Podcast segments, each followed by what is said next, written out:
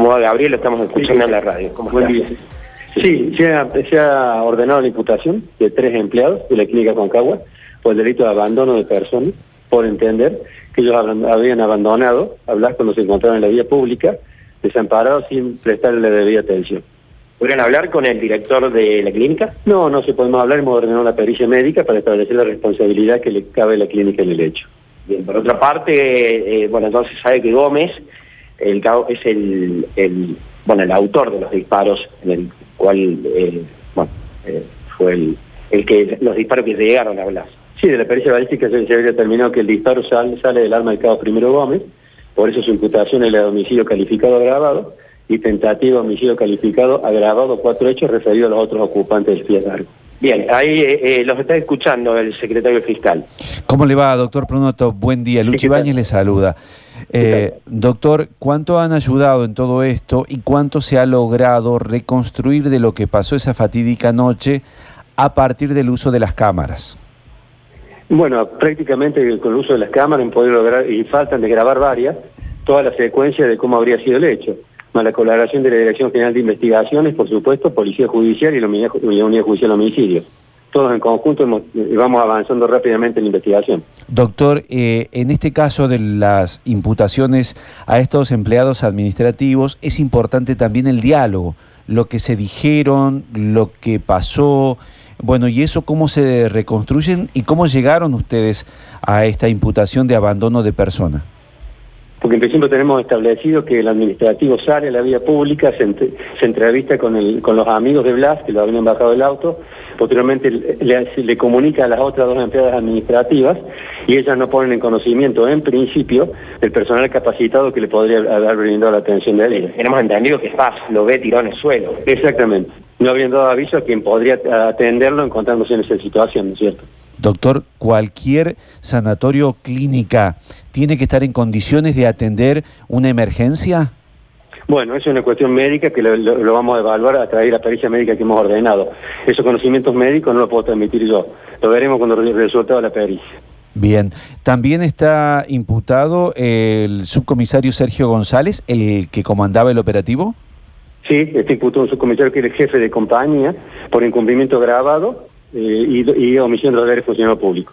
Eh, ¿qué, qué es cumpli- incumplimiento agravado, eh, doctor? Incumplimiento grabado, primero por el delito anterior, que es un hecho grave, homicidio calificado, y por la condición de funcionario público. Por eso encubrimiento grabado. Ujú. Eh, esta supuesta orden, doctor, de, de ir por otra frecuencia en la cual no se graban las conversaciones de los policías, habría sido dada por el subcomisario, por el comi- subcomisario González. Bueno, justamente son esas acciones u omisiones para encubrir todo el accionar de los imputados, es lo que deriva, ¿no es cierto?, en la imputación de González de encubrimiento agravado. Y con respecto a, a la bala que mató finalmente a, a Blas Correas, está determinado que fue Lucas Gómez.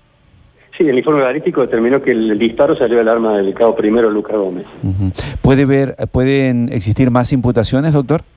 No se descarta que existiesen más imputaciones en el transcurso de la investigación, en, ma- en la, ma- en la manera que vayamos relevando todas las pruebas. Parte de, de ese encubrimiento tiene que ver con ese video que se dio a conocer ayer, en donde se ve el paso de una gran cantidad de móviles policiales, motos y hasta algunos policías caminando con linternas en el sector donde aparentemente le habrían disparado. No, no, ese video para nosotros no tiene ninguna No tiene relevancia en lo respecto a la investigación, no en absoluto.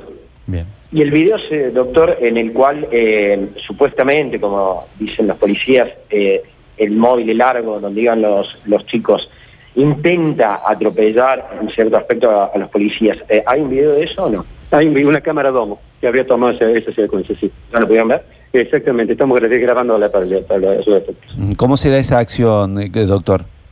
¿Cómo, No le escuché, perdón. cómo- cómo se da esa acción? ¿Cómo la ven ustedes? Eh, eh, ¿Existe ese operativo cerrojo? ¿Es No le puedo adelantar todo eso porque te estamos grabando ahora y cuando lo tenga eh, va a ser secreto sumario. Yo lo que le adelanto es generalidades.